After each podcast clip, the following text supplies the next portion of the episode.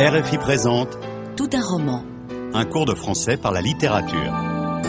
Hoy, lección número 10. Le malade imaginaire, el enfermo imaginario de Molière.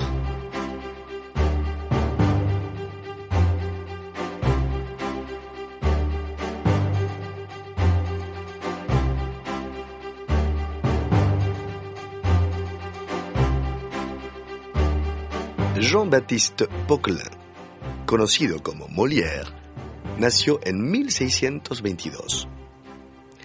Siendo como era el primogénito de la familia, tendría que haber sido tapicero y ayuda de cámara del rey, al igual que su padre. Pero muy pronto conoce a los Béjart, una familia original y apasionada por el teatro. Con ellos funda el Ilustre Teatro y toma el nombre de Molière, con el cual llegará a ser famoso. A partir de entonces vive con la talentosa Madeleine Béjart y recorre Francia con su compañía de teatro.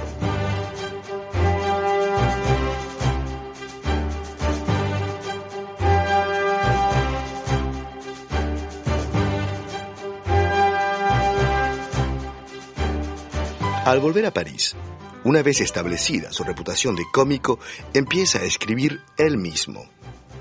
Crea, con gran éxito, el personaje llamado Scapin, un criado hábil y burlón. De este modo, no tarda en conquistar al rey Luis XIV y a su corte. La instalación de su compañía en el Palacio Real supone su consagración. En esta época de bonanza, contrae matrimonio con la joven Armande Béjart, hermana de Madeleine y 20 años menor que él. Molière no deja de escribir, pero a partir de 1666, algunas de sus obras que se consideran demasiado críticas son prohibidas por el rey. Es el principio de un negro periodo. Acabará por reponerse, sin embargo, su vigor quedará mermado. En 1673, durante la cuarta representación del Malade Imaginaire, enfermo imaginario, cuyo papel principal interpreta él mismo, sucumbe en el escenario, víctima de una hemorragia pulmonar. Al estar excomulgado, todo aquel que tuviese la profesión de actor tuvieron que enterrarle sin sacramentos y a escondidas por la noche. Unos años más tarde, el rey une la antigua compañía de Molière a su rival, la del Palacete de Borgoña, con el fin de fundar lo que será la Comédie Française la comedia francesa. A través de este gesto, rinde pleitesía póstuma a un gran hombre de teatro.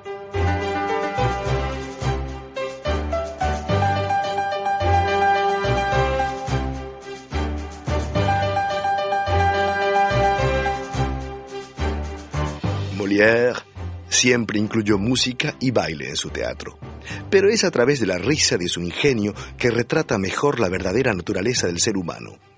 Esto es palpable sobre todo en las Précieuses Ridicules, preciosas ridículas. L'École des Femmes, la Escuela de Mujeres, su primera obra maestra, trata sobre la educación de las mujeres, sobre su derecho a acceder al conocimiento y sobre el amor fuera del matrimonio.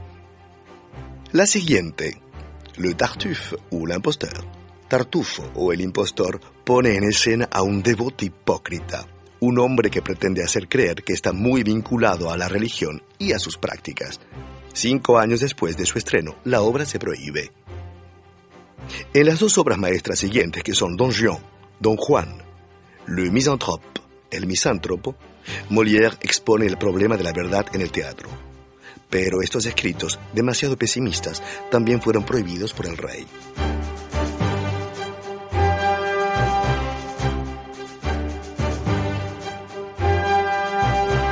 El personaje principal de El enfermo imaginario se llama Argo. Está convencido de estar muy enfermo, a pesar de gozar de una salud envidiable. En cuanto a Beline, la mujer de Argo, fomenta los delirios de su marido. En el fragmento que va a escuchar a continuación, veremos cómo se las arregla Beline para hundir a su marido en su imaginaria enfermedad. Este enfadado con su criada Toinette, busca consuelo en su mujer.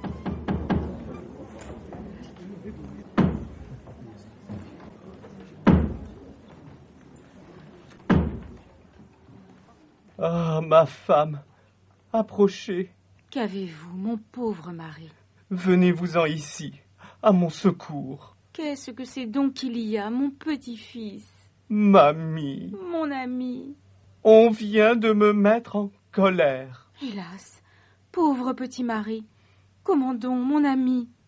Votre coquine de toilette est devenue plus insolente que jamais. Ne vous passionnez donc point. Elle m'a fait enrager, mamie. Doucement, mon fils.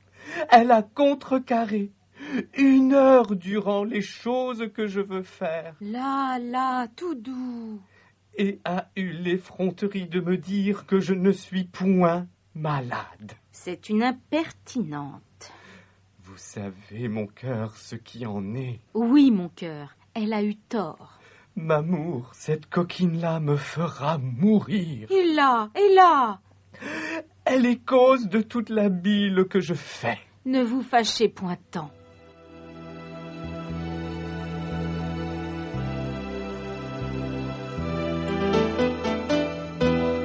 ¿Ha entendido correctamente el diálogo? Pourquoi Argan se plaint-il? ¿Por qué se queja Argan? Parce que la servante Toinette a été insolente envers lui. Que lui a-t-elle dit? ¿Qué es lo que le ha dicho?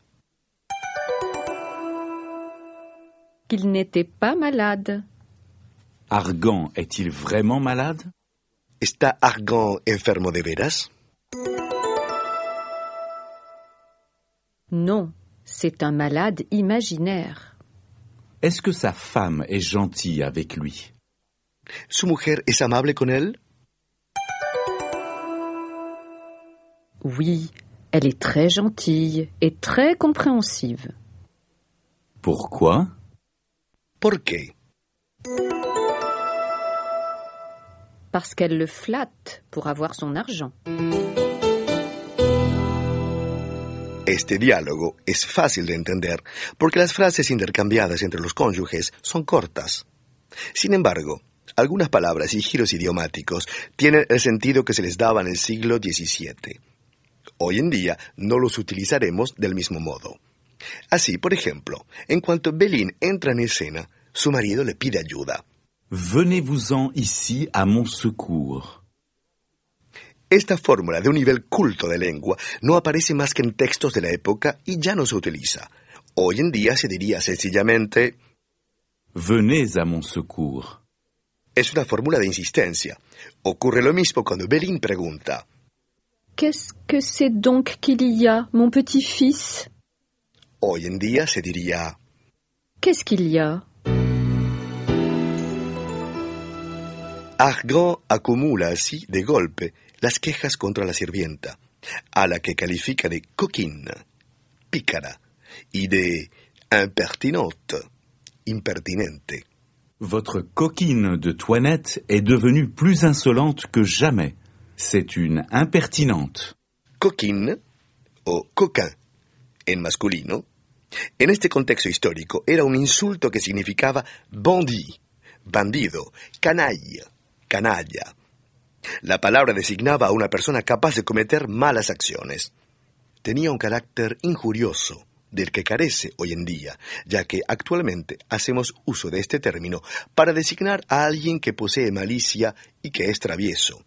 Se les dice a los niños petit coquin, gamberrete. Lo mismo pasa con impertinent, impertinente, con el que se designaba entonces a alguien que aunaba vanidad, descaro y tontería. Era un término muy despreciativo. Sin embargo, hoy en día, impertinent, aún conservando un sentido de crítica, se ha aligerado notablemente. Cet adolescent est très impertinent avec ses professeurs. Quiere decir que el joven muestra una familiaridad que no viene al caso.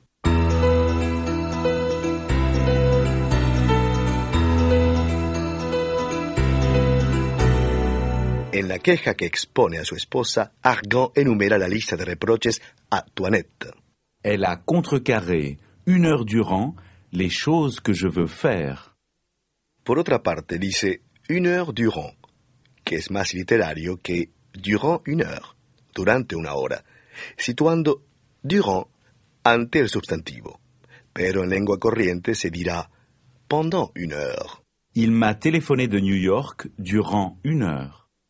O, con mayor frecuencia, Il m'a téléphoné de New York pendant une heure.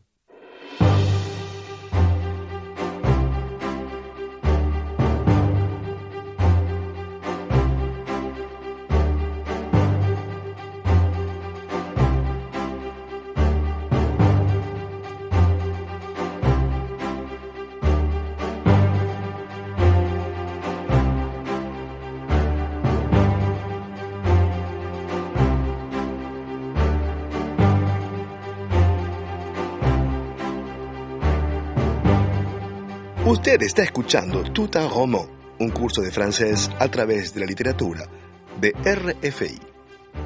Estamos estudiando un pasaje de Le malade imaginaire de Molière. Le propongo volver a escuchar el diálogo.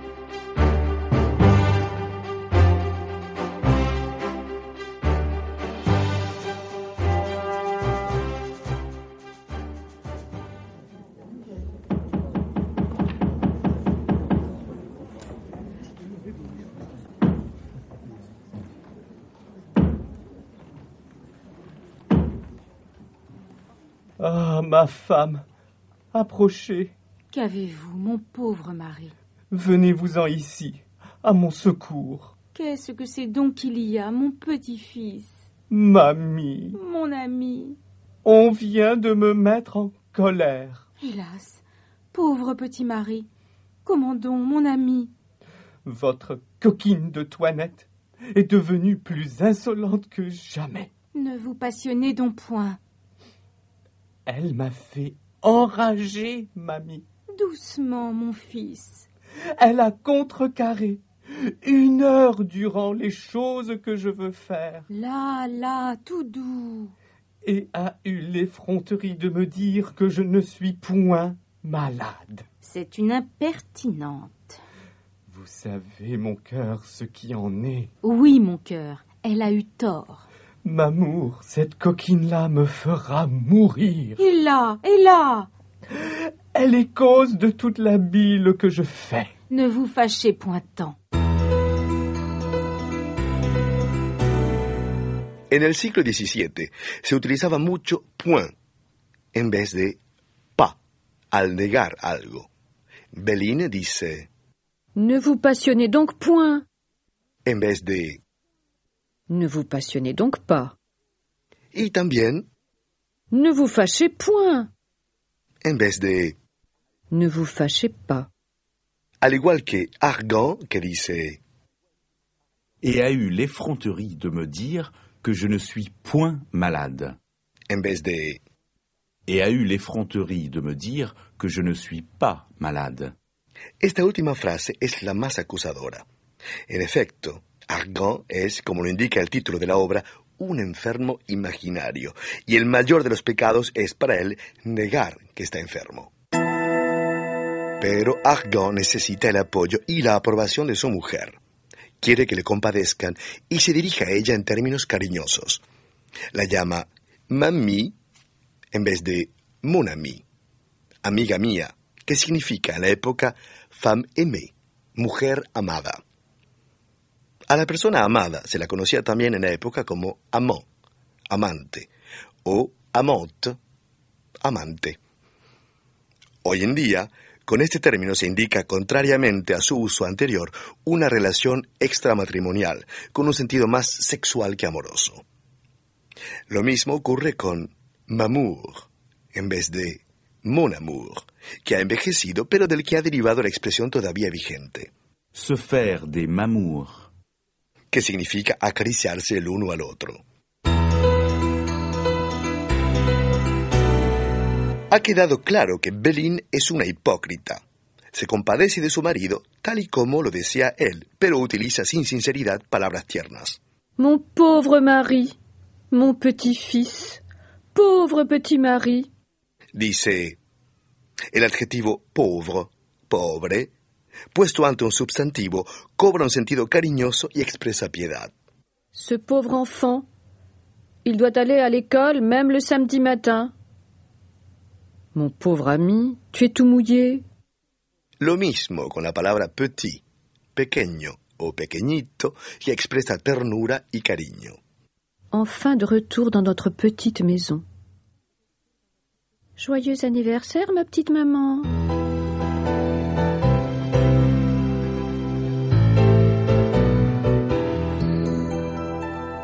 Pero en este diálogo de Molière hay tal profusión de palabras cariñosas que pierden su sentido, produciendo un efecto cómico. Belín dice, Mon petit-fils, mon ami, mon cœur. y Argan, cual eco, responde, Mamie, mon cœur, m'amour. La manera que tiene Belín de comunicarse con su marido se asemeja más a una relación madre-hijo que a la que suelen mantener marido y mujer. Le llama mon fils, hijo mío, y parece protegerlo. Qu'est-ce que c'est donc qu'il y a, mon petit-fils Doucement, mon fils. Como muestra de cariño se le dan a menudo nombres de animales a los hijos, sobre todo cuando son pequeños. Se dirá entonces, Ma puce, mon chaton, mon canard, mon lapin, mon poussin, mon moineau. entre enamorados, el hombre puede dar motes cariñosos a la mujer como Mon oiseau des îles, ma poule, ma poulette, ma cocotte. Estas mismas palabras pueden ser peyorativas, de fuerte connotación social, ya que algunas tienen un sentido negativo, pudiendo expresar desprecio por la mujer. Cette fille-là, ce n'est qu'une poule de luxe. Méfie-toi de cette souris.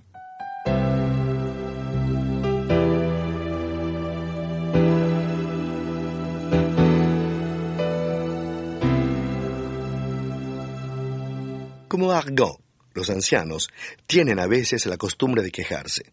Solo hablan de sus enfermedades y desean que no nos compadezcamos de su suerte. Es una manera como otra cualquiera de comunicarse con los demás. Ah là là, quelle mauvaise nuit. Tu feras une sieste aujourd'hui? Ah non, je n'ai pas l'habitude de dormir dans la journée, moi. Non. Écoute, repose-toi un peu quand même. Oh, que je suis mal. Je n'ai pas fermé l'œil. Je ne sais pas ce que j'ai. Mais c'est comme ça depuis des années, non Jamais comme maintenant. Oh, je n'en peux plus.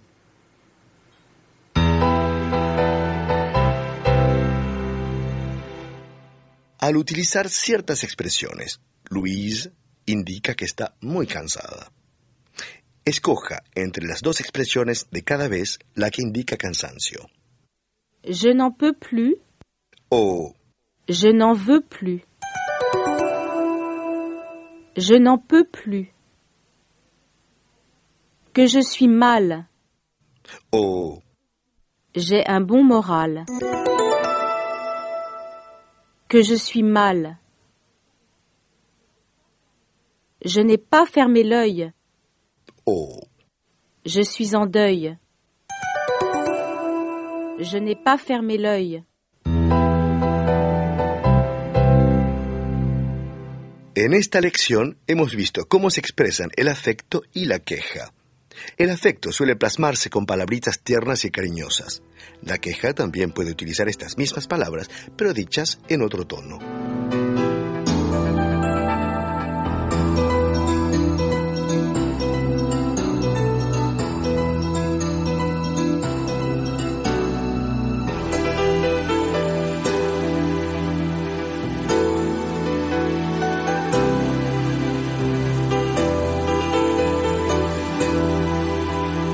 C'était Tout un roman un cours de français par la littérature proposé par Radio France Internationale.